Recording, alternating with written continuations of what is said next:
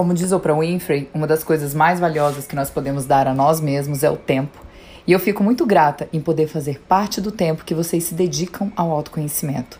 Meu nome é Débora Aquino, eu sou Positive Coach e eu te ajudo a ressignificar a sua felicidade de forma que você viva com mais leveza e positividade. E o assunto de hoje é maternidade. Só que eu vou começar esse assunto com uma pergunta que vale tanto para quem é mãe quanto para quem é filha, quanto para quem hoje, por algum motivo, não é nem mãe nem filha, para fazer vocês poderem refletir um pouco sobre identidade. Quem é a pessoa mais importante da sua vida? Eu fiz essa pergunta uma vez no Instagram e eu recebi tantas mensagens com respostas tão diferentes que eu fiquei absolutamente chocada. Então vamos começar a falar da maternidade respondendo a essa pergunta: Quem é a pessoa mais importante da sua vida? Muita gente já responde eu. Tem muita gente que responde minha mãe, tem muita gente que responde meu pai, meu filho, meu marido. Mas na verdade, gente, é, e esse exemplo eu uso muito nas minhas palestras, a pessoa mais importante da nossa vida é a gente mesmo.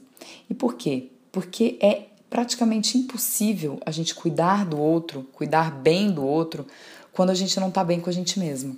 Sabe quando a gente vai viajar de avião e a aeromoça, um pouco antes da decolagem, diz assim: é, em caso de despressurização, baixarão máscaras de oxigênio. Coloque-as primeiro em você e depois na criança ao seu lado, se houver. Por que, que eles dizem isso no voo? Porque como é que você vai cuidar de uma criança que está do seu lado num avião despressurizado se você não tiver com a sua máscara de oxigênio? Então, esse exemplo, essa analogia, é uma analogia que eu gosto muito de trazer é, tanto para os processos de coaching quanto para as palestras, para mostrar para as pessoas que não existe a gente cuidar mais do outro antes de cuidar da gente. Então, primeiro, para cuidar de qualquer pessoa, a gente precisa estar tá bem com a gente mesmo. E isso trata muito a respeito da nossa identidade né?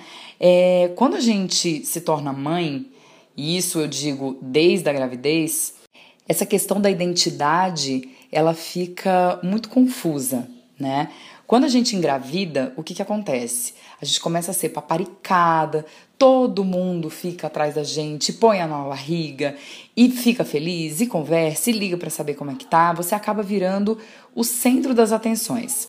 Só que é uma época também que a gente acaba olhando mais pra gente, né? Porque quando você tem uma pessoa se desenvolvendo dentro da gente, isso é muito especial. E mesmo a gente experimentando todo aquele turbilhão emocional e, e não só as mudanças corporais, né? É muito fácil a gente se encantar e a gente perceber que a maternidade transforma a gente em vários sentidos, desde quando a gente engravida até para todo sempre. E essas mudanças, elas são mais fáceis de observar. Outras são mais sutis, como por exemplo, a da identidade na maternidade. Quando a gente chega, por exemplo, num determinado estágio da gravidez que a gente não consegue mais nem abaixar para amarrar o cadarço, a gente percebe que não é só mais, no meu caso, por exemplo, a Débora que estava ali, né? Mas era a Débora e a Duda. Então, tudo que eu fazia na minha vida dizia respeito à nossa vida. E esse, eu acho que é o primeiro impacto na identidade de uma mulher quando ela engravida. É, qual, par, qual a parte né, que cabe à maternidade nesse grande latifúndio que é a identidade, né? E aí, quando o bebê nasce, e no meu caso, quando a Duda nasceu, é, foi quando eu senti a primeira grande ruptura, que foi eu deixei de ser a Débora para ser a mãe da Duda. Então, no pediatra eu era a mãezinha, na escola eu era a mãe da Duda, nas festinhas a mãe da Duda, e você acaba é, acoplando essa identidade, até mesmo pela quantidade de cuidados que você tem que dar para o seu bebê no começo da vida, já que ele é extremamente dependente de você, né? Só que a gente tem, gente, uma série de papéis sociais para exercer.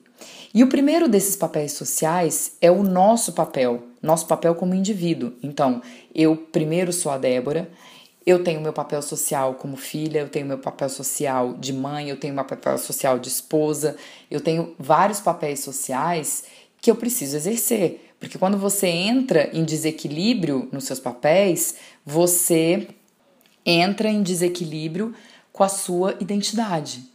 Então, é, uma coisa que eu gosto muito de falar, e aí eu quero que vocês entendam que eu tô dando a minha, o meu depoimento como mãe, né? É que, para mim, ser mãe faz parte do meu projeto de vida, não é o meu projeto de vida. Então, ser mãe sempre vai fazer parte do meu projeto de vida. Eu amo ser mãe, mas eu preciso do meu tempo como Débora. Então, assim, eu preciso de uns dias sem pensar em levar a Duda para a escola, sem pensar em lanche, sem pensar em, em ficar correndo para cima e para baixo para levar para o inglês, sem ter as responsabilidades da rotina de ser mãe. E nesses momentos é que o meu marido, Fábio, assumia tudo e eu ia lá pro meu cantinho me encontrar comigo mesma. Sabem quando que eu percebi que eu era eu e a minha filha era minha filha? Um dia que uma amiga minha chegou na minha casa e normalmente quando os amigos vão visitar, eles levam presente para criança, né? E ela levou ela um presentinho para Duda e levou um presentinho para mim também.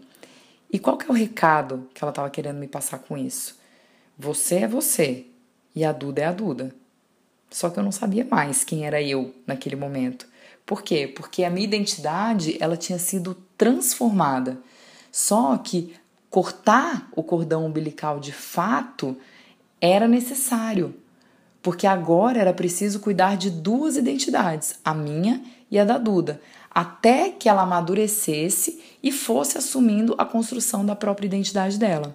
Só o que, que acontece? O amor que a gente tem pelos filhos é tão grande, o encantamento pelo filho à medida que ele vai crescendo, que ele vai tendo as conquistas dele, é tão é, exponencial e as situações diárias elas são tão intensas que essa ideia ela pode ser muito facilmente perdida. E aí a gente se perde e a gente age como se ainda houvesse um cordão ligando a gente ao nosso filho. Então, a gente precisa ficar muito atento, porque esse tipo de comportamento, ele não é tão perceptivo e óbvio desse jeito. Então, não se sintam culpadas por é, querer se atentar a, esse, a essa dicotomia, né? Minha identidade e a maternidade.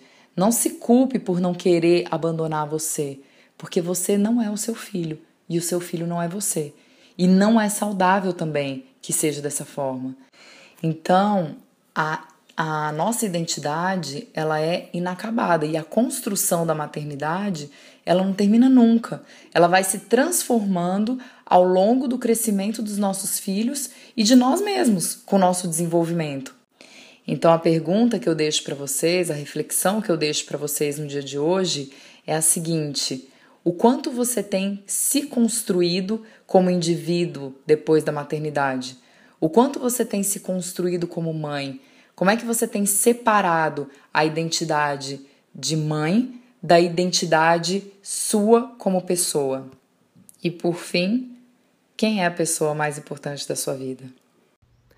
E se você gostou desse podcast, compartilhe. Vamos fazer uma corrente do bem. Vamos fazer a transformação do mundo através do autoconhecimento. E se você quer sugerir algum assunto, me segue lá no Debs Aquino. Me manda direct, me manda um comentário. Quem sabe o assunto que você sugerir não aparece aqui no nosso podcast. Uma ótima semana para vocês e lembre-se sempre de dizer: Universo, me dê cada vez mais disso.